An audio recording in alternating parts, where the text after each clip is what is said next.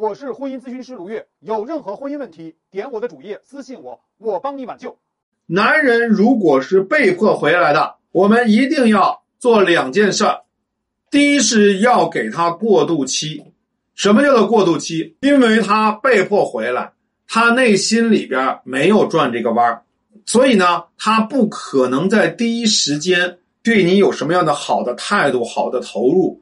他会觉得自己很受伤，啊，很没面子。那么在这种情况下，我们该怎么办？我们要给他一个过渡期。很多女人在这个时候也有心魔，就是你既然回来了，你就要好好的补偿我，你就会自动的对我好，你就要加倍的对我各种各样的嘘寒问暖。但是对方是被迫回来的，啊，他只是不想受到更多的伤害，他的心还在那个女人那里面。所以你没有完成他的心理回归，你就要求他在心理上给你安抚，这是不可能的。所以你得搞清楚，这是需要一个过渡期的。所以这个时候要有过渡期概念。第二个要有升温策略，你得有一个升温策略。你们两个人现在在冰河时代，你要让你们的关系升温，所以在这个时候，你反而要给男人一些情绪价值。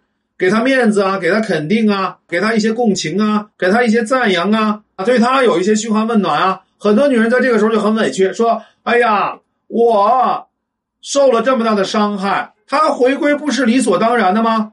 为什么他给我摆张臭脸，我还要去拿热脸贴冷屁股啊？错，你这样的思维就是一个弱者思维，弱者思维永远等靠要，永远等着天上掉馅饼。”强者思维是我遇到问题要解决问题，他对我摆臭脸，我要用我的能力让他必须对我变成暖男，啊，他对我各种各样摆臭脸，我让他的臭脸变香，这是靠我的本事来解决的。我不是把我的希望寄托在男人自动想通这件事儿，我要去想各种方式让他去完成这个过渡期，所以在这个时候我们要有各种升温策略。那么这些升温策略要去解决两个问题，一个是你的自己的心魔，一个是男人对你的防御。